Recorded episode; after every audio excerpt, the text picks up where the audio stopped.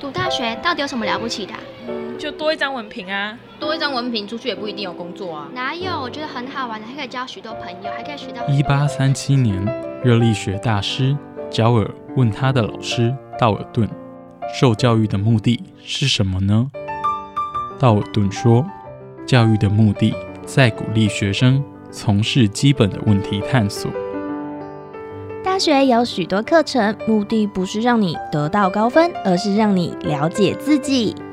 欢迎收听由慈济大学教育团队制作主持的《大学了不起。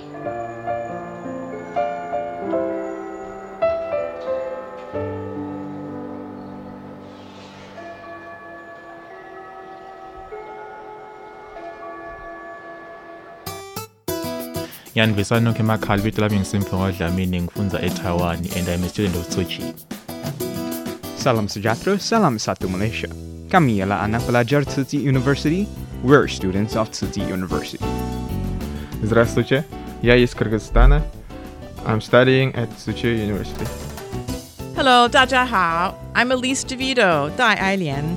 Welcome to my program, Ailian Show.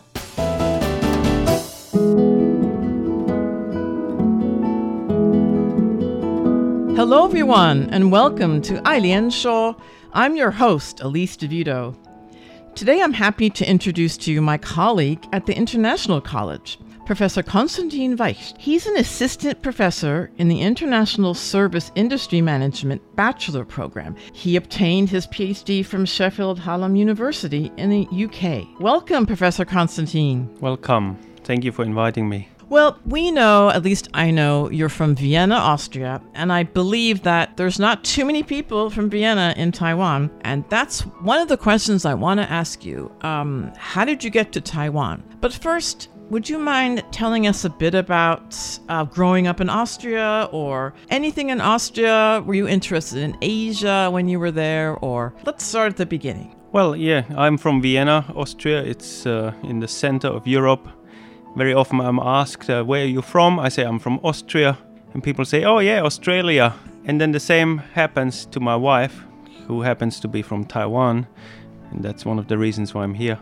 They say, Where are you from? And she says, Taiwan. And they say, Oh, Thailand. So we both struggled with the same uh, issues, yes. But I'm from Europe, so Vienna, Austria, next to Germany, and it's a beautiful place to grow up. It's uh, regularly voted the um, city with the best quality of life. It's a place of music, it's a place of culture, it's a place of history.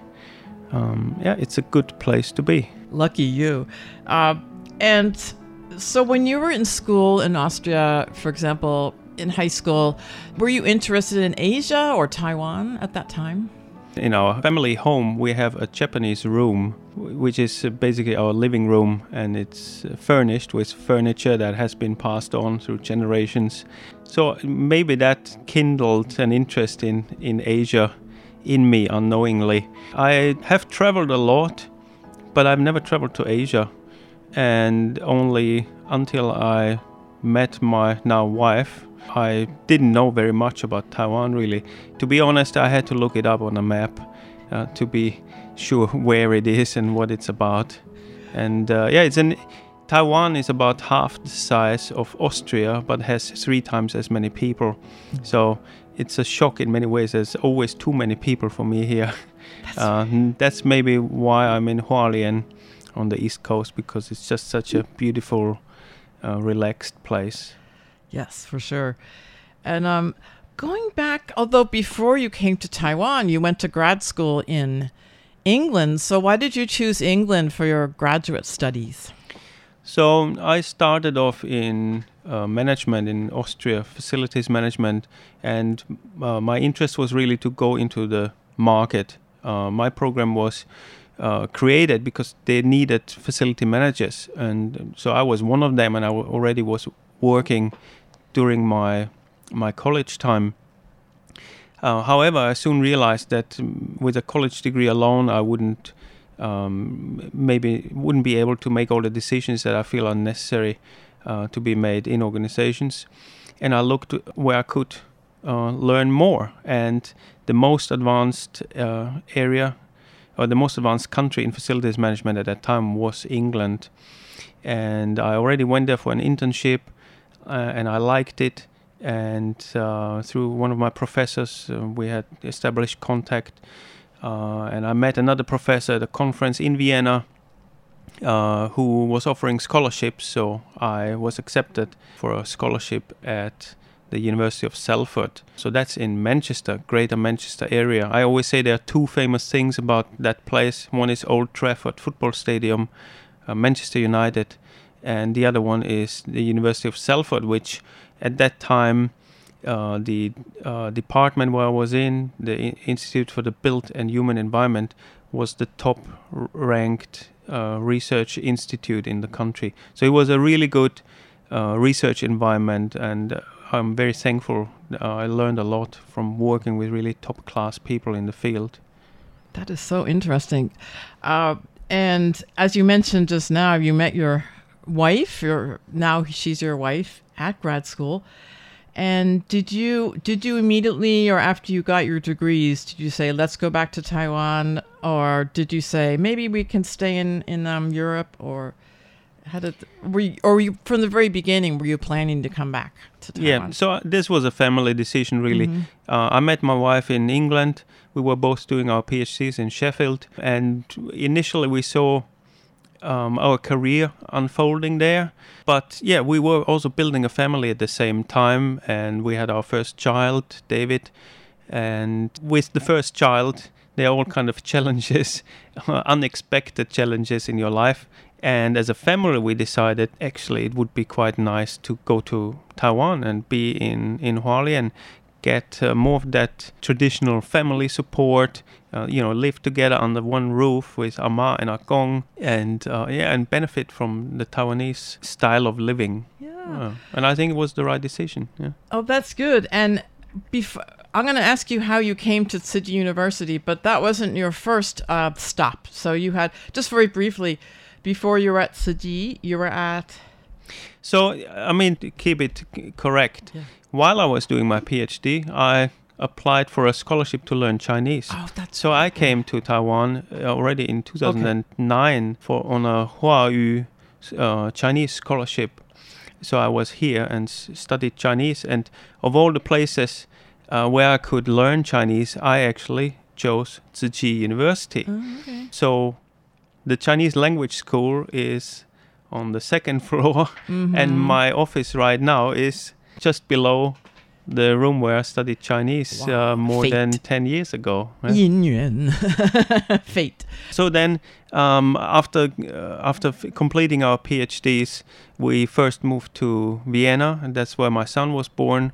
And I worked for the Vienna University of Business and Economics in the Human Resource Management department, and I was hired mainly to do research on workplace spirituality. So that is something that also brings me into Asia because religion is a global issue, and um, in Europe, of course, we have predominantly Christian and increasingly Muslim faith, and but Buddhism, Taoism, Eastern religions that's more uh, Asian, uh, and th- that was also you know ki- ki- further kindled an interest in in Asia, and then. Uh, with our son growing up, the family decision was okay, let's move back to Taiwan, or let's move to Taiwan as a family. And when I arrived here, the first thing I learned is that there are a lot of universities and not a lot of students. So I was aware of Donghua University in Tzu but they uh, were not really hiring. So my first academic work here was through a, I was a, a visiting scholar Mhm. at Donghua University. So I Oh. applied from my university in Vienna through an international program with the Ministry of Education to be a visiting professor here at Donghua University. So I was for six months at Donghua University at the Institute for Psychology and Clinical Counseling. Oh, really? And then after that, I didn't really know what to do, and I missed food from home, uh, and I liked the place, so I built an oven and started to bake.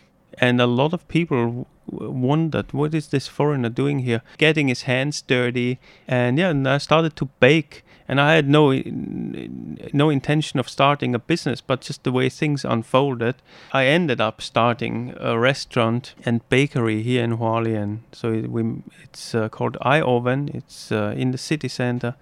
It's a small uh, stone oven bakery where we make authentic Neapolitan style pizza and European bread using European flour that we import ourselves and everything handcrafted a very old and traditional way of baking very um, honest and earnest very hard work.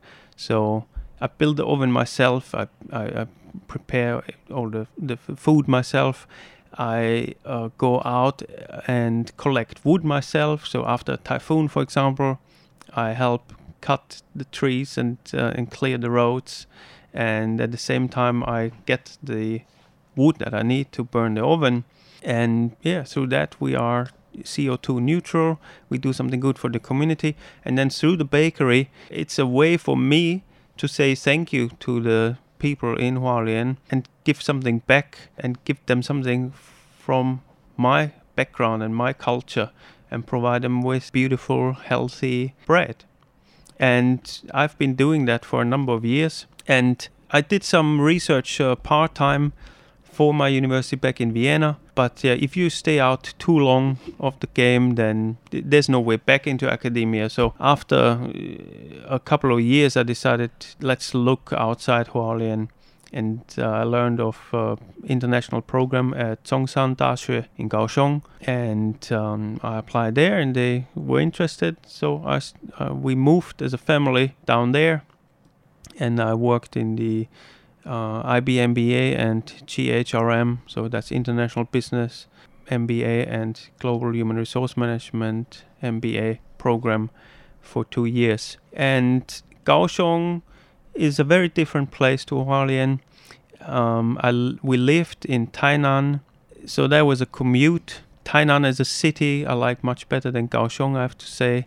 But overall, nothing comes near Hualien, so after two years, we really decided to move back to Hualien just because Hualien has so much to offer. And yeah, the idea was originally to come back here and to continue our bakery business. But then Tzu Chi University started an international program in service industry management. And they needed two teachers who can teach in English and teach management. And the funny thing is actually this ha- the contact was initiated through one of our customers. One of our bread customers told us, he said, Oh, there's guy from Tzu Chi who's trying to get in touch with you and he can't get hold of you. Maybe can you answer your Facebook oh, wow. message? So I checked it and yes, there was a message from our director and uh, and he wanted to interview us. So both uh, my wife and I came for an interview, and we liked the proposal, and I guess they liked what we had to offer, and that's how we ended up here. And that's two years ago now. Oh gosh, that is how. Look at this. He's so creative. He creates the bakery um, in a very generous way. He didn't say, "Oh, I want to make lots of money," but it's to give back to the Hualien people. It's um, you know, it's and also um, creating the ISM program, the International Service Industry Management. He and his wife, um, with some other professors, they, they created this literally, the curriculum, um, you know, they created it from the ground up, uh, hiring new people. So, as far as I'm concerned, many people, um, he and his wife, uh, Professor Constantine, is uh, they're pioneers. They're um, famous actually in Hualien. Everyone knows their bakery. Um, I know. I know that Professor Constantine is very dedicated to teaching. And how did you? Can you say a bit about your teaching career? Now you've been here for in Tzu Yeah. At Tzu I've been for two years. Two years. And you, you teach in English, which is great for our students. So, have you, what kind of changes did you notice from the first year to the second year, either in the students or your teaching methods or? I started right uh, off with the first year students. Mm-hmm. And in the first year, there's a regulation, although we're an international program, we were only allowed to have local students in the first year. So that was a bit of a um, challenge because I was hired to teach in English when we only had local students. This is something that changed in the second year when we were allowed to hire international students. And I think it really, the program benefits from mixing local students with international students because they can learn from each other from different cultures, from different traditions, from different work experiences, from different, yeah, just different challenges and issues in Mhm. each student's country. And um, do you, you know, the pandemic, um, it's affected us in so many ways, and this is the international service industry. So I can imagine it might have affected some parents or some students. I don't know plans. Should we actually work in the service industry? It, have you found that to be true? Well, service industry can be a bit of a black box for some people um, because when they think of service, they think of maybe a waiter or waitress in a hotel or maybe the, the check-in desk at the airport. Mhm. But service management is so much more. And um, actually, in the Taiwan economy, 60% of all jobs are in the service industry. And the higher developed a country is, the more jobs are in the service industry. So if you look in the European Union, it's about 70%. In the United States, it's around 80%. What does that mean for our students? It means they don't learn one particular profession and then are stuck with one thing for the rest of their lives and finding out in a couple of years probably that that's not for them and they don't like it they learn a set of general skills and then can choose to work in the area that they like. So if you are interested in sports but you are not a good enough athlete to to become a professional athlete, you can still choose to work in that area and do something with events, for example, organize sport events or help professional athletes. Or if you have an interest in any other area, you could go and work in that area, but under the service management umbrella. And you mentioned the pandemic and how that affected hiring students or teaching. Well, in service management, everything is about the customer, and the mm-hmm. key thing is to be able to adapt and to be flexible. So that's the same thing here. I see the pandemic as a as a challenge that you can take on and grow from it. And yes, it's it is different. And good online teaching is not just sitting in front of a computer and replicating what you have prepared for the classroom. Uh, it's a different animal altogether. But I think we all in the program have worked hard to get around that. Uh, the students are understanding. Of course, it might be difficult for international students who come all the way just to sit in front of a computer to uh, attend the lessons, but uh, hopefully we can put this pandemic behind us soon. And I look forward to go back into the classroom and see my students in person, and beyond that, to take them out because this is what our program is about not just being in the classroom you know going out visiting the companies doing the site visits getting your hands dirty and getting some learning some practical skills that prepare you for real life Yes, I can't. I, agree. I can't wait to go back into the classroom. I don't like online teaching, um, and it's especially important for your program. You literally have to go outside, and uh, yeah, as you said, hands-on experience. Visit, make the site visits, um, so the students know what kind of jobs they can do um, after they have all these skills. And um, I wanted to ask. You mentioned before workplace spirituality. I think a lot of listeners don't know what that is. It sounds like a contradiction in terms. Usually people say, oh, my religion is religion and workplace is workplace. So uh, I think a lot of people don't know that's actually a, f- a field. Um, could you say a few, a bit about that? Because actually, it, I think this is such, this is another really unique contribution that you're making. Perhaps our university hasn't studied this much I, I, uh, on workplace spirituality. Can you can you say a bit more? So workplace spirituality is really about people who think there's more to the work than just the work itself. Your beliefs, your uh, Weltanschauung, you can't just leave that at the door, especially if you want to unfold your full potential at the workplace. So this is about bringing all of yourself to the workplace and how organizations deal with that, if they allow that, if they foster it, and there are huge differences. And the uh, research that we have suggests that people who foster workplace spirituality that they are better able to deal with crises. They are more sustainable. It's just something that uh, the whole organization can benefit from. Because Professor Constantine is an expert in organizational behavior, and but if you just listen to what he said, he's talking about spirituality um, is an important part of. I don't want to say behavior, but it's a when you go to work, you know how what kind of mindsets do you bring, um, and that could that that's organized religion, but that doesn't that that's also very difficult. I if people bring their organi- if their religious beliefs into the workplace, it may not always be good, right? It might be um, people might feel offended, or it might be disruptive. How do you?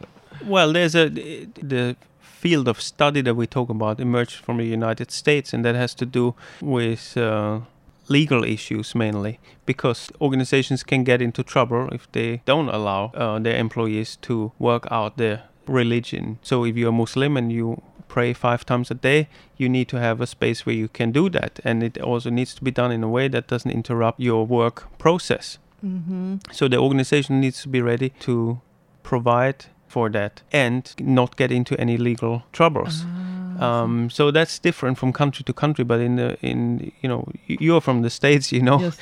you can get into trouble by um, I don't know selling hot coffee. Yeah, selling So- I know the legalistic America is Yeah. like sue for every everything you do, but So um, yeah, it's a developing field. I think through the pandemic, also people learned that the boundaries between uh, private life and business Mhm. life they uh, kind of uh, broke down. Uh, Ah. you people increasingly work from home. Mhm. Um, you have your the technology. You have your line groups. You know, you sit at dinner and you get a line message from your dean or director. So uh, if you can do that, why not? Um, why not talk about God at work? Uh, What Mhm. about Tzu Chi? Also, why are we called Tzu Chi University? Because we belong to the Tzu Chi organization. And what is the Tzu Chi organization about? Well, it's a faith-based organization. And what does that mean for us in our teaching, and what does it mean for our students? Is it is it different to any other private university? I believe so. And I enjoy being at a faith based university because no matter what religion, if that's Buddhism or Christianity or, or, or Islam, is the core val. If you look at the core values of all these world religions, then you find a lot, an awful lot of good in all of them, and a lot of overlap in all of them. So there's a lot to work with that your students can benefit from. And especially in the field of management, we are looking for leaders that have their moral compass set in the right direction. Uh, and that brings us to issues like corporate social responsibility um, or the sustainable development goals. That's right. So that's one last thing. Uh, just really briefly, if you could, you've been very uh, active, more creativity with the uh, UN, the United Nations Sustainable Development Goals, uh, which Tzu Chi is now in all over the world is now promoting. Can you tell us very quickly about the center at TCU? Yeah, so there are 17 sustainable development goals from the United Nations, and uh, we as Tzu Chi University try to uh, help implement these goals. And they cover, um, they really cover everything that you could think of, starting from SDG 1, no poverty, or SDG 3, good health and well-being to uh, SDG 8, uh, decent work and economic growth. So we try to think where can we make the best contribution as a university? What will our students benefit the most from? And then all the things that we already do, how can we let other people know about what we do? And then this is reflected in one of these sustainability rankings. So the most important one is the Times Higher Education University Impact Ranking, which is a global uh, ranking, and it does have a research component, but it is not exclusively about research outcomes. Uh, publications, so it's not uh, Oxford, Harvard, uh, Yale uh, leading the list of this university impact ranking. It's a ranking where other universities that might not be academically as high performing as the ones I just mentioned can be on top. So we had University of Manchester, for example, on top, or University of Auckland on top in the last uh, couple of years. And Tzu Chi University is performing well in these ranking. Probably not as good as I uh, would want them to, but that's a good thing, and it uh, motivates everyone here to work even harder to improve our ranking in the university impact ranking. Well, and you're helping us get there because I know you. You're a very organized and very generous person, um, and a very giving person, um, a very sincere person. And I really thank you for coming in today. Um, and I, I hope you can come back because there's a lot more to talk about with the SDGs. Um, but thank you so much, Professor Constantine. Thank you very much. yeah, thank you for inviting me.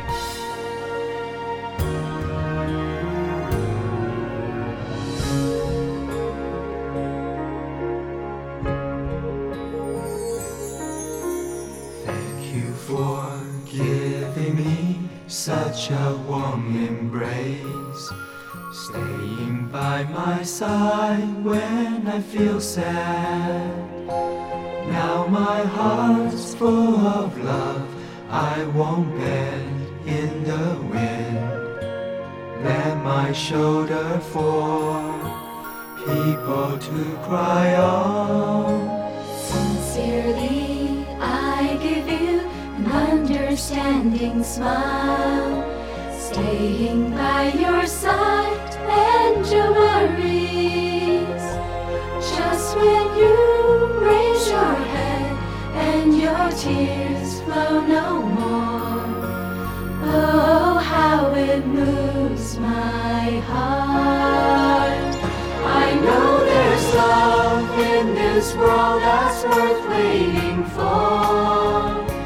Shielded hearts will open up eventually. Wounds will heal when forgive. Doubts will vanish when we care. Trust is the most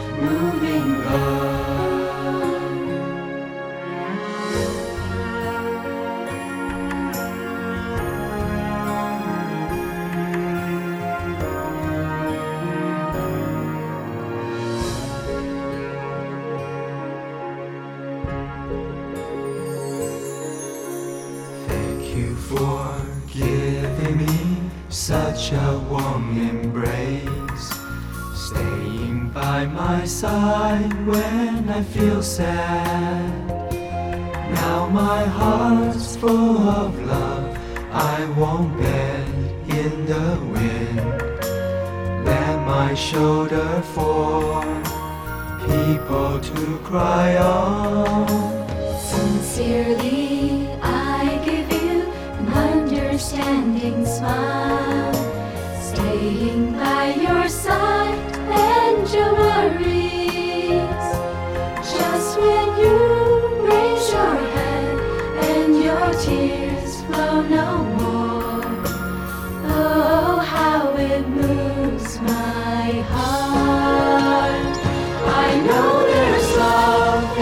this world that's worth waiting for.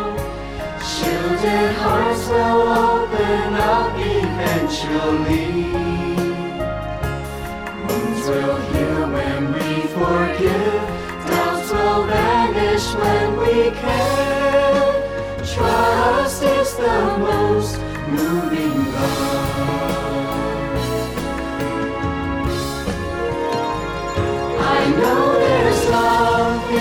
This world that's worth waiting for. Shielded hearts will open up eventually. Wounds will heal when we forgive. Doubts will vanish when we care. Trust is the most moving love.